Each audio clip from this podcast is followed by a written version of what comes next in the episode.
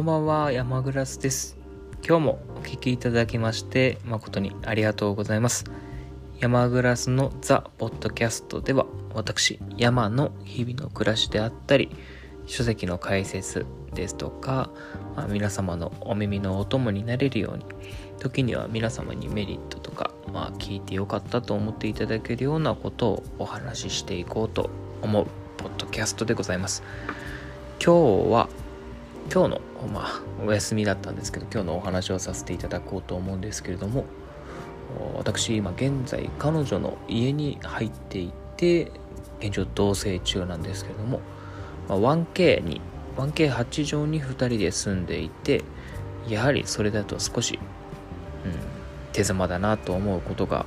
多くなってきたりとかあとは2人では冷蔵庫とか、まあ、洗濯機とかあベッドもですね。そういったものがちょっと窮屈だなというふうに感じることが増えてきたのでここ23ヶ月ぐらいはずっと不動産賃貸物件を探していたんですけども最近まあ一昨日ぐらいですね急にポンとあのスーモ出てきて見てたらですね理想的な物件が出てきてですねで今日話を聞きに行って申し込みをしてきました。1K から 2LDK への成長です。すごくないですか？しかも家賃もまあ、うん、2LDK といっても大きい1部屋があって残りが4.5畳4.5畳とかなので、まあ、全体的な平米数で見たら少し、まあ、小さめになるので、えーまあ、家賃も9万円切るぐらいはかかるんですけどそれでもまあ安いかなと思って決めてきました。あよかったです。でこっからは まあちょっと面白い話なんですけど現状私と彼女っていうのはまあ結婚もしてないですし入籍まあ婚約関係にもなくてですね。まあ一応同性相手ということで彼女と彼氏が同棲するというような手続き方法にはなるんですけどやっぱり賃貸を借りる関係上その関係性だとまあ彼女とのルームシェアっていう風な、うん、形となってしまうみたいで手続き上もちょっと変わってしまうみたいなんです、まあ、そういうのも特に私も考えずに、まあ、とにかく彼女と同棲したいなって、まあ、順番は違うっていう風に思う方もいらっしゃるかもしれないんですけど、そういう流れで賃貸を探してて今日手続きに行ってきてでやっぱり私が契約者となってで彼女が同居人という形で書くんですけどそこに俗柄っていうのがあるんです。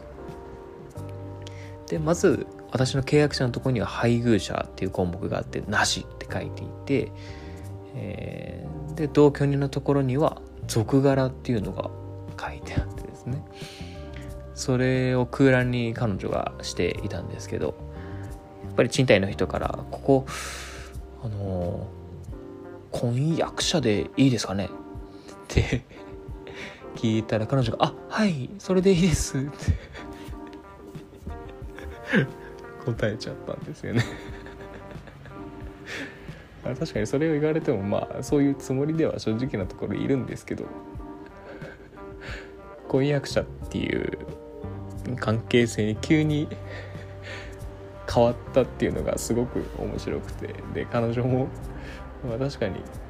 いろいろな選択肢があっても同居人でまあルームシェアっていう関係も難しいのでとなるとどうしたらいいんだろうっていうのを頭の中では思ってたみたいで。そこで不動産の人から「婚約者でいいですよね」って言ったら「はいあそうですねはい」もう恥ずかしくないんかと。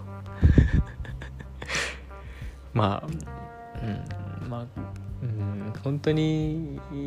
まあ、そういう関係に早くしてあげたいなっていうのが男の私としては思うところなので、